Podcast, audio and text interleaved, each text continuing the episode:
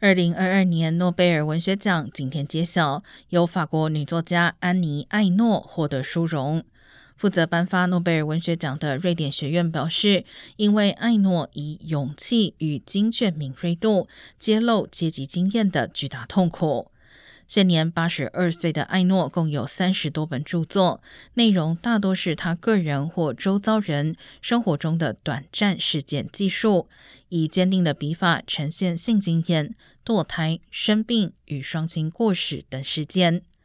艾诺多年来是诺贝尔文学奖热门人选，如今终于成为诺贝尔文学奖一九零一年开始颁发以来一百一十九位得奖者中第十七位女性获奖者。